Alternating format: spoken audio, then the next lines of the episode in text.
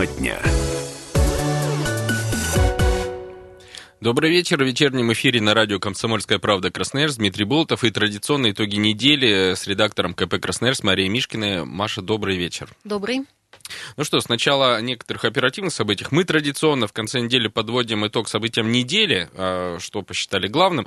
Но все-таки что-то произошло сегодня. Я так понимаю, у нас есть некая оперативная информация по стрельбе а, со школьником, да? Да, как буквально только что стало известно, сегодня ЧП произошло в поселке Абалаково, это Енисейский район Красноярского края. А, ученик, один из учеников школы, она там единственная, насколько мы знаем, попытался ворваться в учебное заведение с ружьем. А, там есть охранник, кстати, он остановил его. Видимо, э, очевидно было, что подросток вооружен. Парень развернулся, вышел на улицу и стал стрелять. Но вот здесь информация разнится либо в воздух все-таки, либо в, в окна и в автомобиле. Э, обе версии гуляют сейчас, так сказать, на информресурсах. А предварительная версия, у него был конфликт с одноклассником, с другим, который был его сильнее, ну и есть крупнее. Э, возможно, мальчишку третировали, потому что есть у него проблемы со здоровьем. И он шел мстить. Он хотел целенаправленно стрелять, а оружие охотничье, серьезное, э, стрелять вот в своего обидчика. К счастью, его остановили, потому что неизвестно, как развивались бы события.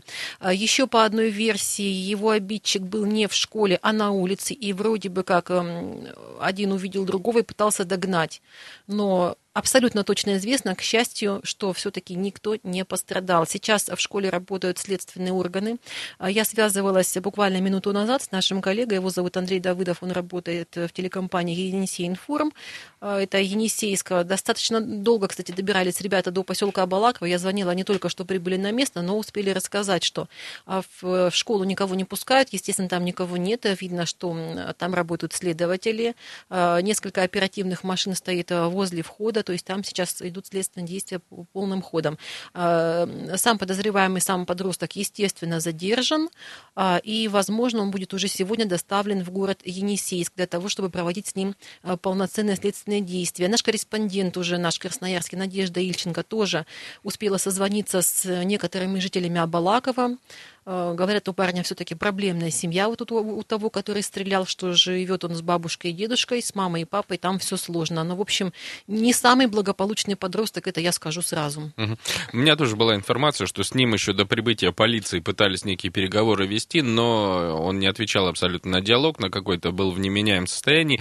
Видимо, все-таки в состоянии аффекта, либо под какими-то веществами. Но это, я так понимаю, следствие выяснит, и мы будем следить за развитием событий с этой, в этой истории. А, ну что, крупнейшие пробки Красноярска на этот момент 5 баллов уже в нашем городе. На второй Брянской стоят машины. А, примерно на участке полтора километра от Караульной до Брянской. Там время проезда 10 минут. На улице Винбаума есть затруднения. На Истынской от Авторынка до Гайдашовки проблемы. На Игарской улице от Сурикова до Дудинской. На Парижской коммуны скапливается поток. На Высотной улице Свободный проспект медленно очень движется от Красномосковской улицы улицы до улицы Майорчика и Мичурина от Семафорной до улицы Щерса. Тоже затруднение 5 баллов. Но я надеюсь, что вечерний час пик мы минуем каким-то образом. Что, перейдем к событиям этой недели. Мария, ну, одна из тем, которую и мы постоянно вспоминали в наших эфирах, и газета «Комсомольская правда», и сайт, это все дискуссии об ограничении этажности застройки в Красноярске. Что на данный момент известно, с чем разбирались журналисты? Ну да, все верно. Мы с тобой сейчас подведем итоги недели, и обсуждение а, этажности, я считаю, важным событием. Оно Э, начиналась в конце прошлого года и сейчас э, имела продолжение. В конце прошлого года, в декабре, прошли общественные слушания, на которых э, у красноярцев спрашивали все-таки, каким количеством этажей ограничить застройку в городе Красноярске. И вот э, предварительно была информация, что это число составляет 10, то есть 10 этажей и не выше того. Но многие возмутились, было много возражений, это понятно, это вообще сложный вопрос, его, конечно, не решишь вот так вот смаху. А, поэтому пришли к неким вариантам, то есть либо строить дома не выше 10 этажей, либо не выше 17.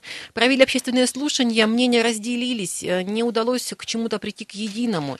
И вот сейчас все, что высказывали люди, высказывали специалисты, будет будет обсуждаться уже в ближайшее время в городском совете и приниматься какие-то решения. Ну, интересно, конечно, то есть если запретят эм, строить выше 10 этажей, тут же и плюсов, и минусов очень много. Я, кстати, думаю, что мы можем подключить наших слушателей к обсуждению. Безусловно, как вы считаете, Напомним, какое телефон. должно быть 228-0809, телефон прямого эфира, какое должно быть а, реально ограничение, или, может быть, его не должно быть вообще. У нас есть э, на связи сейчас Елена Серебровская, корреспондент «Комсомольской правды». Елена, добрый вечер. А, всем добрый вечер. Лена, пришли ли депутаты Горсовета к какому-то единому мнению? И как ты думаешь, вот разбираясь в этой истории, действительно имеет смысл ограничивать э, этажное строительство? Ну, я скажу так, депутаты еще пока не рассматривали, это состоится буквально ну, через месяц, я думаю, что в апреле, в мае, ну, им надо, видимо, собраться, все обсудить, прежде чем выносить решение, на них же весь город смотрит. Вот. А что касается ограничений, э, тут, видите, да, два, два варианта, и э, люди, красноярцы, которые выбирали эти два варианта между 10 и 17 этажами, они выбирали между комфортом комфортным проживанием и между э, стоимостью жилья, стоимостью квадратного метра. И тот, и другой вариант имеют под собой обоснование. А, когда у нас 10 этажей, у нас больше места остается на, ну, на придомовой территории. То есть у нас есть место, больше места для парковок, для э, детской площадки, э, для какого-то сквера, где можно поставить лавочки вечерами, собираться там э, жильцам. Другое дело, что когда у нас чем выше этажей на, на, на какой-то площадке, тем у нас все-таки себестоимость квартиры ниже. И многих привлекает именно эта перспектива. Поэтому э, оба варианта, оба варианта нужно обсуждать и приходить к какому-то решению. Спасибо, Елена. Давайте подключим к разговору красноярцев, примем звонки. Много звонков я вижу, и мы обязательно всех постараемся принять. Алло, здравствуйте. А, добрый вечер, Дмитрий Красноярск. Дмитрий, слушаем. Да. А, в двух словах буквально, вот про стрельбу вы сказали. Да. Опять же, обратите внимание, это удаленка. Вот что с бабушкой э, нет, нет работы, помните, которую сейчас вчера обсуждали, нет работы на местах органов. И, соответственно, вот муж участковый в свое время тоже не работает. Это или не хватает бюджетов, или плохая работа на местах. Вот сейчас начнут, скорее всего, трясти регионы. Это вот первое. Второе по пробкам. Наслаждаемся сегодня, э, последний вечер до включения камер, да, катаемся по выделенным полосам. Что будет э, в понедельник, мы просто с трудом и с ужасом пока можем представить. Вот. А по Я поводу обещаю этажности... вам, что мы в понедельник с Ренатом Каримулиным в 7 утра вот будем следить прям за этой ситуацией и вам Если сообщать. Если вы успеете приехать на работу, опять Мы в 6 выезжаем, у нас все будет нормально. Не зарекайся, Дима. Да, и по поводу этажности, то, что вы сейчас затронули тему. Вот смотрите, мое мнение, что в Красноярске не хватает э, бизнес бизнес-квартиры, бизнес-домов. Вот э, кого не спросишь, есть в Красноярске богатые буратины, которые хотят купить э, хорошие квартиры на высоком этаже. То есть, в принципе, нельзя закрывать э, вот эту этажность. То есть, они востребованы, а выбора нет. То есть, вот мое мнение, что такие дома такие строить нужно, но, опять же, три этажа вниз парковки, где-нибудь парковку выделенную, как в районе Сибири, вот где-нибудь в районе, пускай строят. И будет это все востребовано. То есть люди хотят купить э, дорогое жилье, но на большом, высоком этаже. Спасибо, вот, а спасибо за ваше ничего. мнение. Спасибо, По всем историям эфира. прошлись с вами спасибо. замечательно. Давайте еще звонки Конечно. принимать. Алло, здравствуйте. Здравствуйте. Представьтесь, пожалуйста. Владимир Николаевич. Здравствуйте, Владимир, Владимир Николаевич. Да. Я так послушаю, вот год слушаю, ребята, ну для чего вы заводите народ? Для чего вы говорите, скажите, как А что вы, что? что вы имеете в виду ну, Посмотрите, сейчас? пожалуйста, про автобусы, сколько вы народ спрашивали. Как партия решила, так и будет. Про асфальт дорог, сколько вы спрашивали, как ремонт, как что, как партия решила, так и будет. Что вы будоражите? Вы знаете, народ? функция СМИ в нашем представлении... Спасибо, Владимир Николаевич, но функция СМИ в нашем представлении как раз и заключается в том, чтобы спросить у людей. Знаешь, я хочу немножко возразить. А мы же с чего начали обсуждение этажности? С того, что прошли общественные слушания. Я сейчас не могу аргументировать э, цифрами, но вообще по практике знаю, что когда объявляются общественные слушания по важным, важным, важным вопросам, туда приходит 3-5, максимум с десяток человек. Хотя это все объявляется, и это все люди знают, но ленятся но потом идет волна возмущения. Ах, как так? И, что и такое? реально, реально общественными слушаниями можно повлиять на ситуацию. Мы наблюдали за ситуацией у нас в микрорайоне Южный берег, когда на общественные слушания пришли огромное количество жителей, и действительно проект планировки и застройки был пересмотрен. Это неправда, что нельзя повлиять. Можно, только достаточно собраться, потому что даже на собрание дома зачастую жильцов э, зашкварник практически тащат, чтобы ну да, они так вопрос о том, зачем мы свое мнение. мнение. Мнение имеет значение и действительно влияет, уж поверьте, И мы также точно спрашиваем мнение у представителей власти, потому что если у них не спрашивать, что они думают, тогда вообще все решения будут приниматься кулуарно. Да, хочу еще немножко прокомментировать э, предыдущий звонок относительно стрельбы, а мы к этой теме будем возвращаться все-таки в сквозном э, режиме, потому что сейчас она номер один для обсуждения. Информация поступает Да, постоянно. да, действительно, на местах работать сложно, не хватает там участковых и так далее. Я думаю, что будет все ровно как всегда. Когда происходит какое-то определенное ЧП, прежде всего пишется, что семья там на учете не состояла, нигде не наблюдалась, не привлекалась, и значит, как бы вполне благополучная. Вот этот момент есть. Я думаю, здесь будет ровно та же история. Хотя мы знаем, уже знаем абсолютно точно, журналисты это за, за час выяснили, что проблемы там были, э, как и во многих других семьях. Но пока, как говорится, не грянет, пока ЧП не произойдет, никто не то чтобы там не наказывает или не следит, не помогает. Не помогает ни этим детям, ни этим подросткам, ни этим семьям. Вот это всегда очень грустно. Давайте под финал первой части еще один звонок примем, успеем. Алло, здравствуйте. Здравствуйте, меня зовут Сергей, может быть, маленько чуть от темы отошли. Вот вы предыдущую вашу реплику хотел прокомментировать по поводу общественного мнения Южного берега. Вы знаете, вот в Южном берегу в этом районе живут не самые бедные люди нашего города, именно поэтому застройку не стали там делать, потому что там, видимо, какое-то влияние есть на тех, кто устраивает застройки. А что касается и всего остального этого мнения, так называемого, как вы говорите, ну вот, например, никто же не слушает про пенсионную реформу или про выделенные полосы. Кто кого слушает? Ну, абсолютно плевать всем. Я так понимаю, сейчас будет пауза. Я, я вам потом одну интересную историю про общественное слушание тоже расскажу, раз уже зацепились. Спасибо за ваше позже. мнение. Да, у меня тоже есть что сказать, но мы вынуждены прерваться. Вернемся в эфир.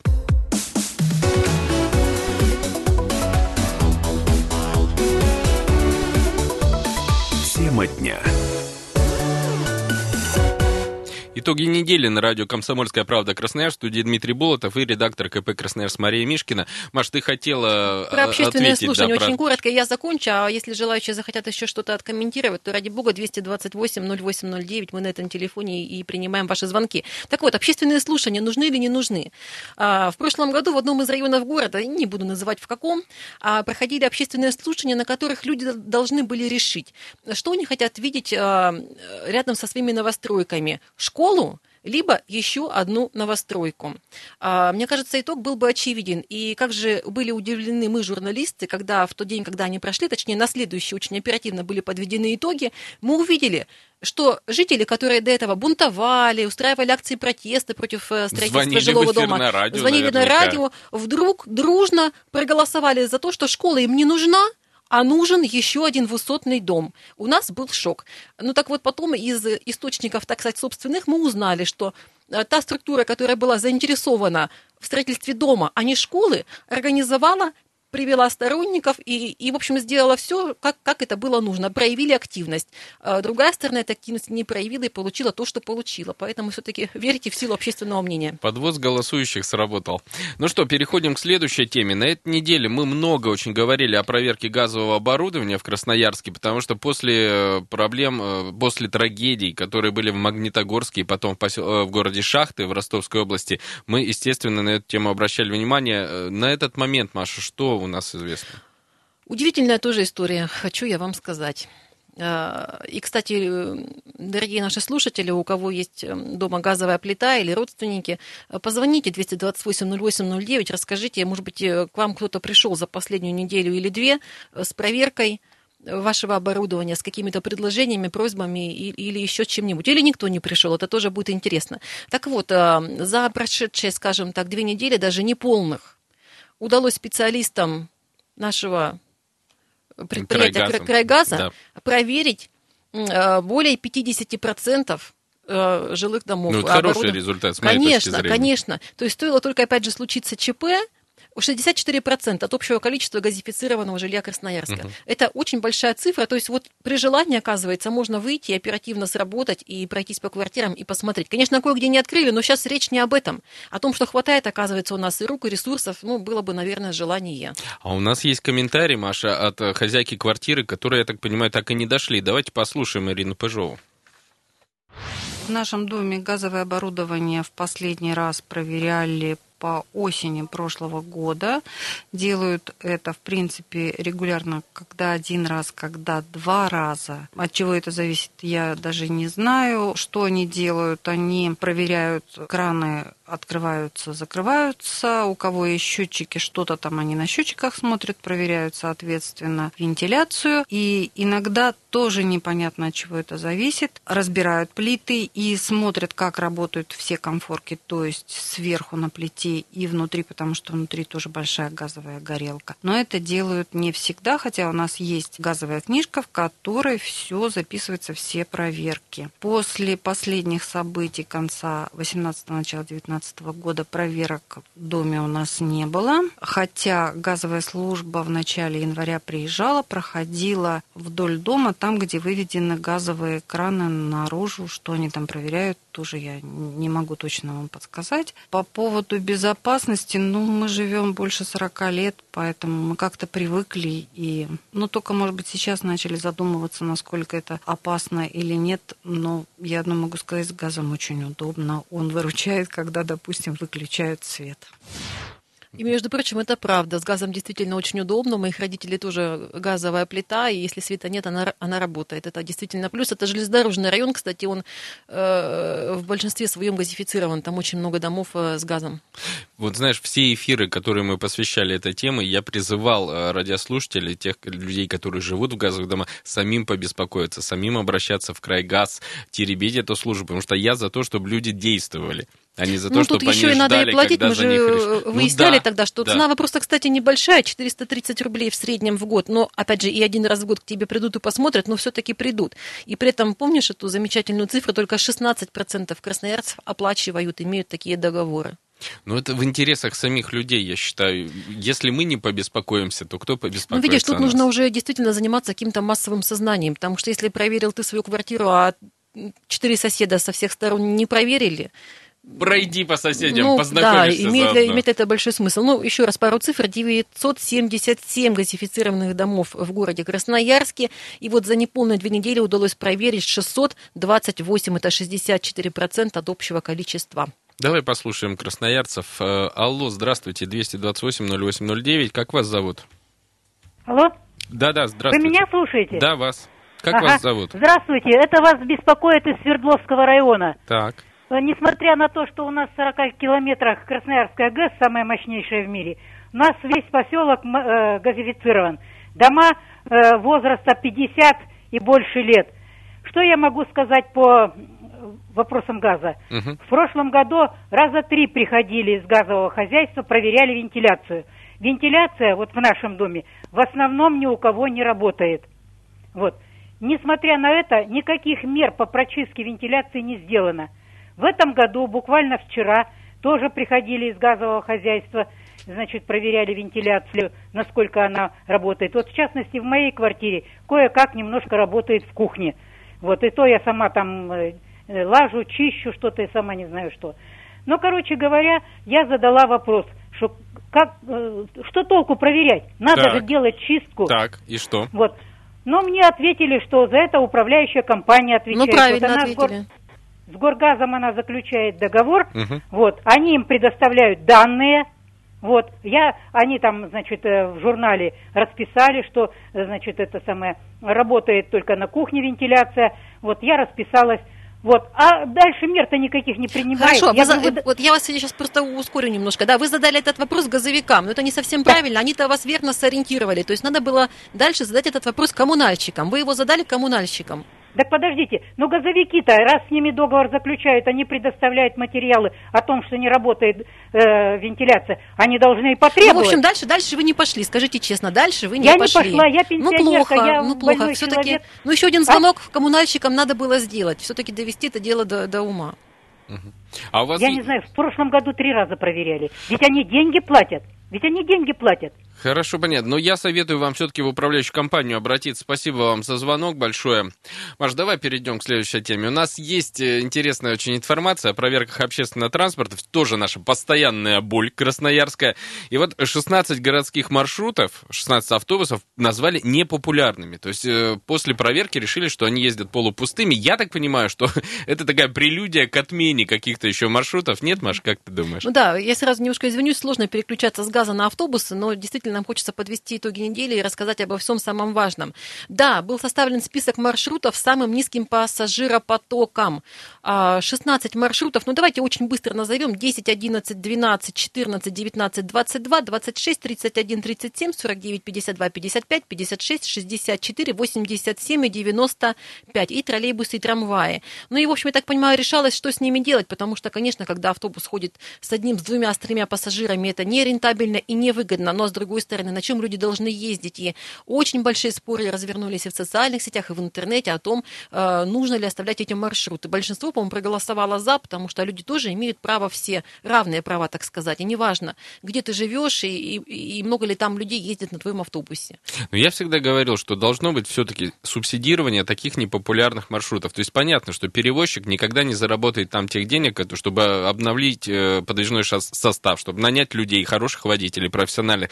Необходимо субсидировать это из городского бюджета. Я так понимаю, какое-то движение в мэрии что э, пониманию этой ситуации, оно есть. И мы знаем, что ведутся обсуждения постоянные с перевозчиками, ведутся какие-то э, разговоры о том, что вообще систему общественного транспорта в Красноярске поменять, и в итоге на маршруты на такие будут выходить перевозчики, которые не должны будут на них же заработать деньги, они просто должны будут качественно выполнить работу. Ну да, главное, чтобы все это было без фанатизма. Я думаю, что мы с тобой эту тему еще немножко продолжим, да, после перерыва, она все-таки важная. У нас, как всегда, скажем, и комментарии. Скажем, да, скажем одно, что эти маршруты продукты никуда не денутся. В этом году они абсолютно точно будут э, работать по-прежнему. Такое решение принято. Это важно, потому что у нас иногда все быстро очень происходит. Ну что, мы сейчас ненадолго прервемся. У нас есть комментарии по теме автобусов. Я вижу большое количество звонков в нашу студию. примем. Да. Мария Мишкина, Дмитрий Болотов. Это программа «Тема дня». Но в пятницу мы всегда в теме дня подводим итоги уходящей недели. Не переключайтесь, мы вернемся.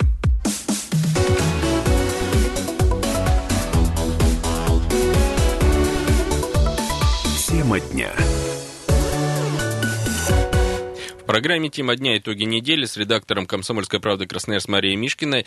Маш, давай все-таки тему автобусов закончим. У нас есть комментарий от журналистки КП Красноярск Анастасии Шайховой. И вот... Про непопулярные маршруты, да? Да, да, да. Угу. Если закроют указанные нерентабельные, как вы назвали их, проверяющие маршруты, как себя все-таки будут чувствовать пассажиры?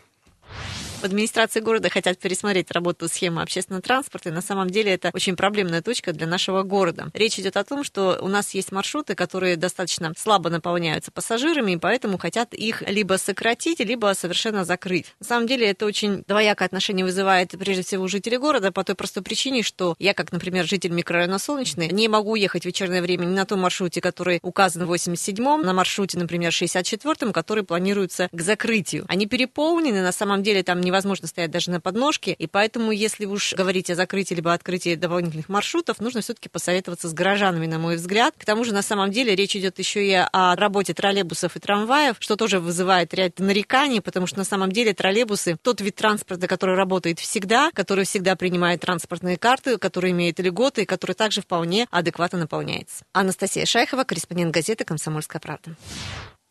Ну вот Настя опять, как всегда, по полочкам раскладывает. Сказала, да. Ну, кстати, выделенные полосы, которые нас с понедельника активно Я начнут сейчас скажу работать. про выделенные полосы, чуть-чуть вот совсем одно предложение в непопулярные маршруты. Я помню, когда у нас э, кардинально в Красноярске менялась э, схема автобусного движения, перекраивалось все, и маршрут, и пересадки, и так далее. Прям мощно шло это движение, и очень было много возмущений. Но там люди действительно впадали в крайности. Когда речь не шла о, о, о, об удаленных каких-то точках города, а вот хотелось вот я две остановки там на привычном мне автобусе. Вот вы мне его оставьте, эти две остановки я должен ехать именно на нем и никак иначе.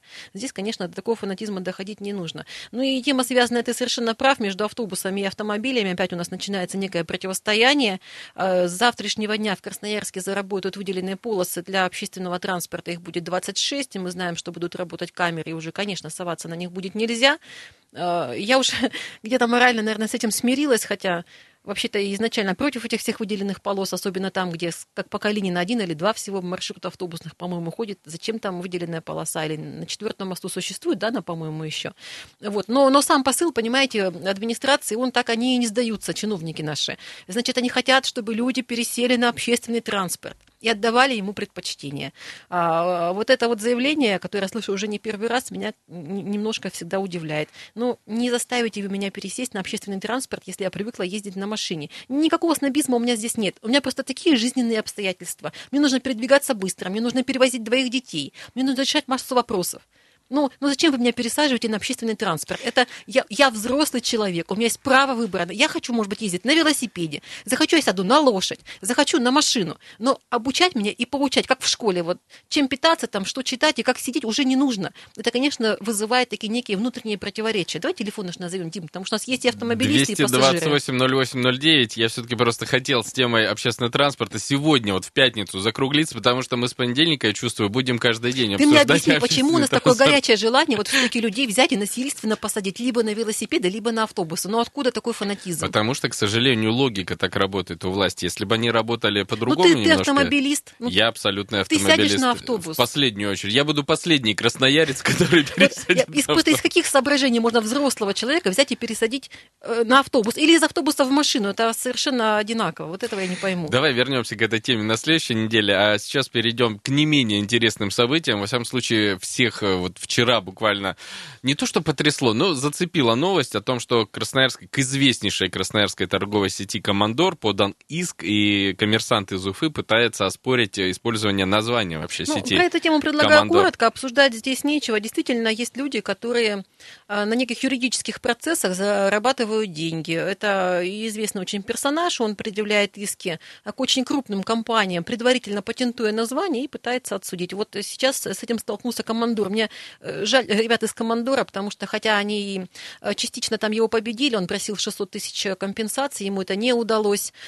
А, но а, он добивается того, суд-то признал его правоту в той части, что юридические названия они это должны поменять. А, может быть, этого он не добьется, но я прекрасно их понимаю. Эти все судебные процессы, расходы на юриста, трата времени, конечно, совершенно ни к чему. Поэтому сочувствую и желаю, в общем-то, успеха. Есть борьбе. у нас коротенький комментарий от Давай. командора Анна Антропа, представитель компании, группы компаний, э, в нашем эфире отвечает на вопрос, э, реально ли вот сейчас у командора поменять это все и будет ли выплачено компенсация компенсация истцу.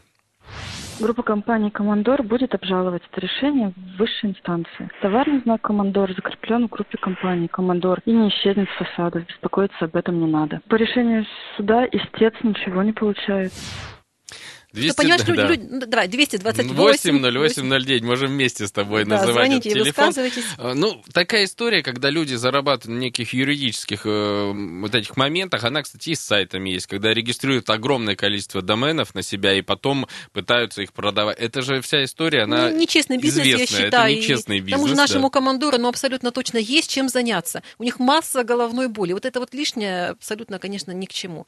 Есть у нас звонки, я так понимаю? Нет, да? Хорошо, переходим тогда к следующей теме, которая тоже на этой неделе э, ну, зацепила, что называется, используя эту такую лексику чуть приниженно, но тем не менее, э, огромное количество, оказывается, для меня это была новость, огромное количество зверей, которых, О, давай об этом поговорим. которых сейчас... на, находят на улицах, которых э, встречают люди где-то по, в прогулках по лесу. Их всех подбирают и несут никуда-либо, а в наш зоопарк в Роев Да, ручей. это мы вроде бы как к более легким темам переходим. Вот на самом деле она такая, да, интересная. Зоопарк, звери, животные, но она страшно интересная, и давайте ее обсудим. Э, с чего все началось? С того, что у нас нашли очередную сову. Почему да, говорю очередную? Да. Потому что их действительно часто находят. А, вытащили, спасли это в э, жилом квартале Преображенский. Ну и потащили, конечно, куда? Прямым, прямой дорогой в Роев ручей. Почему-то люди считают, что именно там как клиника доктора Айболита или... Э, Не думали, что им обрадуются, и сове ну, обрадуются. да-да-да, и, и всех там должны принимать. Их, конечно, развернули оттуда. Кстати, я не знаю, чем закончилась история с совой, по-моему, кто-то все-таки приютил. Но мы-то э, поговорили со специалистами Роева ручья для того, чтобы выяснить, э, насколько много, насколько часто несут к ним разных спасенных меня цифры поразили, Маш, те, которые назвали в Роевом ручье, 50 медвежат за весну. А я не сомневалась, потому Это что... что за цифра? в Пяти- первую Откуда очередь- их взяли вообще? В в первую очередь количестве? тащат именно медвежат. Если бы всех принимали, роев ручей, ну, не- я не знаю... Медвежий питомник был. Медвежьим питомником был бы уже абсолютно точно. Да, понятно, потому что охотники же отстреливают а, взрослых э, медведиц и так далее, а медвежата остаются. И тот же охотник, который медведицу застрелил там для каких-то своих нужд, он тут же собрал ее медвежат и может нести, э, пристраивать их куда-то. Вот. э, Масса здесь у меня идейных противоречий. Ну, ты вот Ах. сама, вот, ты, во-первых, давай по пунктам. Ты бы подобрала дикое животное, вот явно дикое, которое в, в городской черте где-то оказалось, сову тоже самую. Ты знаешь, я сейчас могу так поднять две руки и сказать, э, что есть, ну, наверное, определенные законы природы. Естественный да? отбор, ты хочешь Естественный сказать? отбор, что должен там выживать сильнейший, что да, погибают, и это как бы и это всегда было и будет, и ну, пройду ли я сама мимо, ты понимаешь? Я, Это- я никогда этого не гарантирую. Вот я сейчас представила, вижу какую-нибудь там медвежонка на трассе, пойму, что он в беде, или совенка того же, пресловутого. Черт, я, наверное, подберу его. Ну, вот я в- только сейчас задумалась. И люди так идут в роев ручей. Приносят, а им отказывают, потому что отказывают абсолютно а по потому что зоопарк причинам. не резиновый. Естественно. И не может он всех вместить, и не имеет никакого права, потому что есть нормы ветеринарные, животное должно быть из определенного источника, там, обработанное, привитое, безопасное, и, и, и, кстати, поставленное на баланс, потому что любое животное, даже совенок, Это расходы. это лишний рот или лишний клюв. Лишний клюв. Лишний клюв в зоопарке, конечно. Знаешь, наверное, речь о другом, там не подбирать или подбирать, Бог его знает. Если ты подобрал животное, наверное, тебе придется за него нести ответственность до конца. Потому что подобрать легче всего, э, погладить себя по голове, сказать, я хороший, я кого-то спас, а, а потом снять с себя ответственность и переложить ее на другого или на другую структуру. Сказать, вот вы берите и заботьтесь. Есть у нас тоже комментарий по этому поводу. Мы спросили, опять же, у журналиста «Комсомольской правды» Светланы Валиулиной, почему зоопарк все-таки не хочет пойти навстречу людям, которые приносят вот э, разных животных. Сейчас вообще такая тенденция, что э, в бедный Руев ручей все тащат животных, найденных на улице или в лесу, там, сов, медведей, лисят. Дело в том, что Руев ручей тот же самый не может их, при- их принять по очень многим причинам. Во-первых, есть такой закон, во-вторых, в зоопарке карантин существует. Поэтому вот безответственно подбирать всех животных и птиц на улице и пытаться пристроить в зоопарк, ответственность себя снимая, конечно же, не стоит. Потому что зоопарк не в состоянии взять всех, даже никого, потому что просто не может этого сделать. Тем более, что тех же самых птиц, вылечив у ветеринара, можно и нужно возвращать в среду. Кроме того, наверное, следует учитывать, что лисицы в большинстве своем болеют бешенством, а медведи могут вырасти из э, маленького умилительного животного превратиться в опасного зверя. Ну и, наверное, стоит дать такой совет, что если вы берете домой какое-то животное, особенно экзотическое, нужно сотни раз подумать, посоветоваться с теми же ветеринарами, сможете ли вы держать э, в квартире такого дикойного зверя или птицу. Ну и если уж так хочется пообщаться с животными, с экзотическими в том числе, приходите в Роев ручей, там вам предоставят все возможности. Светлана Валиулина, Комсомольская правда. Давайте еще звонки принимать. Алло, здравствуйте. Здравствуйте. Как вас зовут? А вот, Александр, Да, а Александр. вот вы не, не займетесь расследованием. Каким? У нас напал, а я не по теме маленько отойду, у нас на ПАО принесли за 16-17 год недоплату. Мгм. Недоплату за Это что? бы- За что? ну, за квартиру, за отопление. Ага, понятно. Вот. И они... Ой, я не могу. Давайте говорить. сделаем так. Понятно, телефон ваш Александр, определился, э, мы вам мы перезвоним. видим. Э, да, На и- Павлова недоплата за поняли, отопление. Мы записали. зафиксировали. Мгм. Спасибо большое. Ну, вот «Комсомольская правда» у нас всегда в режиме диспетчерской немножко Не, нормально, работает. нормально, звоните. Если, кстати, есть э, по теме высказывания, тоже примем. Давайте. Алло, здравствуйте. Алло, здравствуйте. Алло. Иван. Да, Иван, да, да. Иван, слушаем. Вот смотрите, у нас столько зданий брошенных. Ну, вот в том же ВМУЧ все строят эти павильоны, павильоны. Нельзя ли один павильон построить для передержки вот таких животных брошенных? Мгм. Потому что, ну, давайте будем их просто палками забивать, убивать. К чему это приведет? Понятно. Понимаете, все равно люди, они добром мира слышится и живется. Человек не может сердобольный пройти и подбирает, куда потом обращаться. Нет ни службы, ни приюта, никуда. Ну, все вот и идут в рой ручей. Там им отказывают, он его бросает там же где-то, и этот звереныш погибает. Ну, как-то надо заняться это. Понятно. Нет, хорошее предложение. Согласны, что, в принципе, должно быть место, куда могли бы люди обратиться. Спасибо за вашу идею. Нет, я думаю, что да, правильный посыл. Действительно, мимо не пройдешь и себе не оставишь. А вот так вот пристроить, я, я даже журналист, я знаю ну, массу каких-то вариантов э, частные какие-то зоопарки, да, какие-нибудь выставки там передвижные, или, может быть, цирк, в конце концов, но это я. И то я не могу себе представить, чтобы я животное смогла вот так вот в легкую куда-то бы пристроить спасенного. Ну, пролечить, может быть, я еще потрачу какую-то сумму денег, но еще потом отдам все равно в, куда-то надо необходимо а его дальше, дальше куда? И нет ведь ни одной такой структуры. Ну, и зоопарк можно понять. Мне кажется, никаких помещений не хватит. И опять же, тогда им придется этим заниматься, кого-то выращивать, выхаживать, потом куда-то это отдавать, например, коллегам какие-то соседние регионы. Вот, но тем не менее. Спасибо. Ну, вот такая у нас неделя получилась в Красноярске. Это Мария Мишкина, редактор «Комсомольской правды», Дмитрий Болотов. Хорошего вам вечера, хороших выходных.